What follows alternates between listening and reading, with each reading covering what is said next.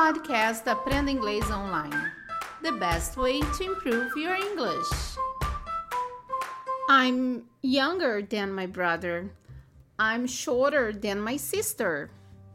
Eu sou a Teacher K. Estamos começando mais um podcast do Cambly.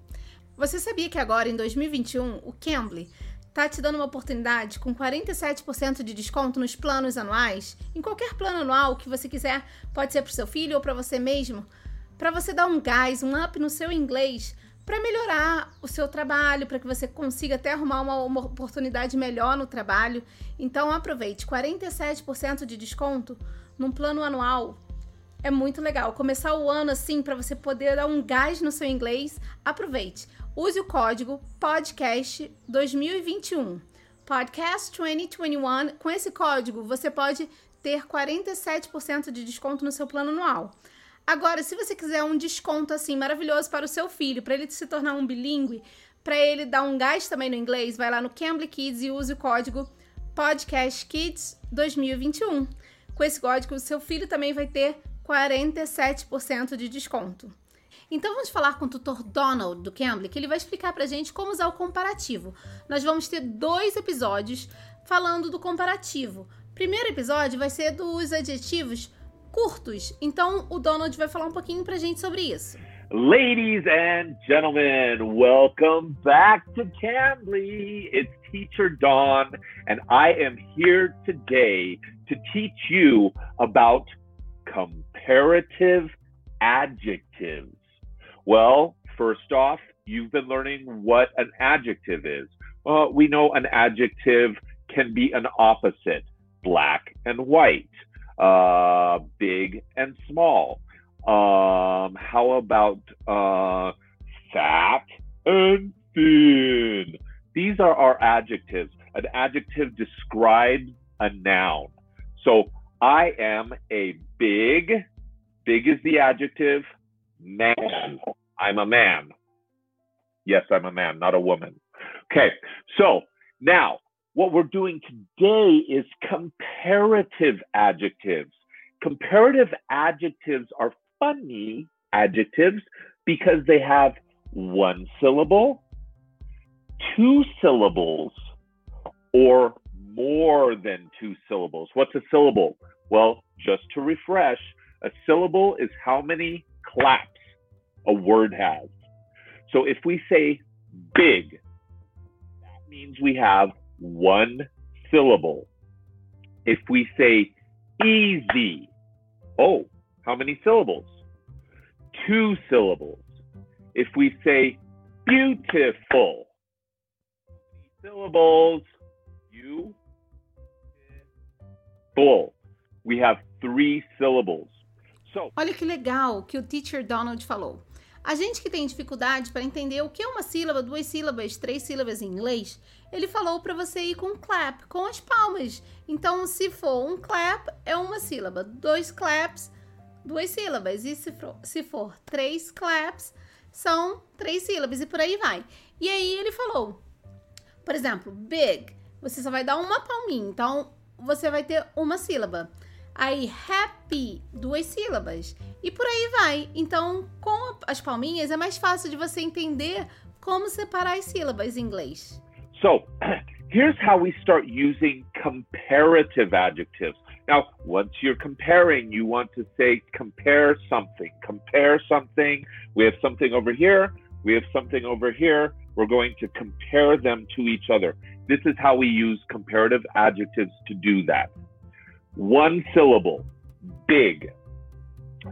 The way that we use the comparative adjective is we say bigger than. We're comparing something to something else.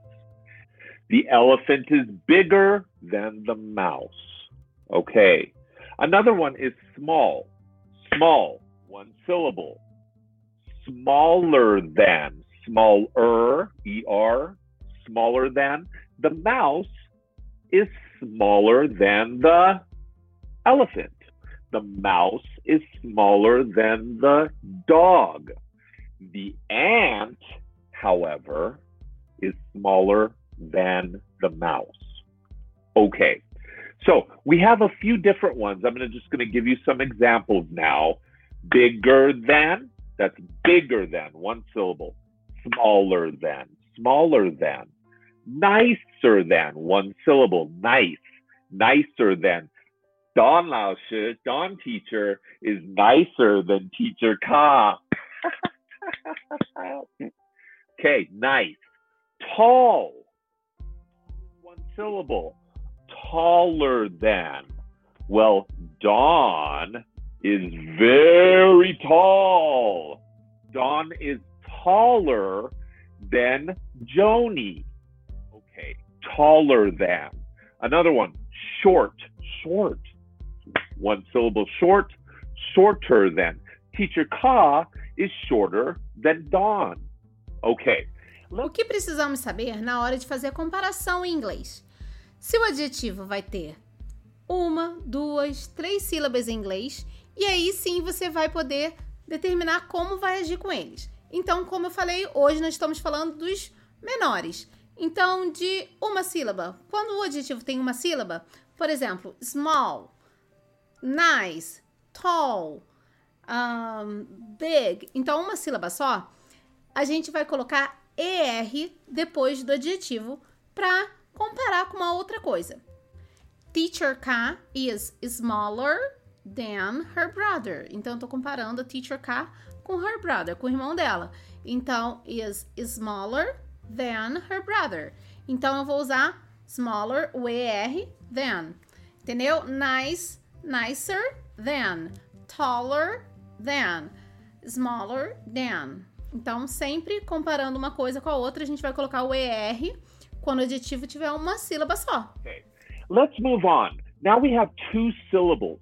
Two syllables happens when we have bop, bop. Just like busy, pretty. You think of one. Okay, good. When we have two claps, happy, that's a good one. We can think of colors.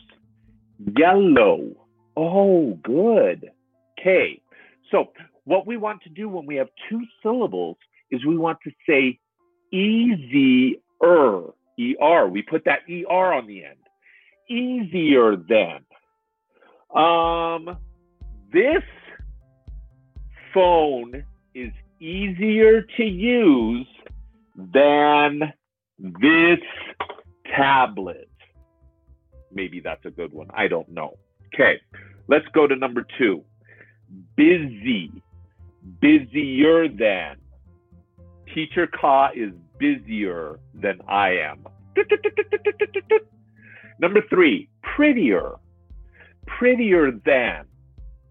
Teacher Ka is prettier than Lady Gaga. Ha ha. That's true. Come on.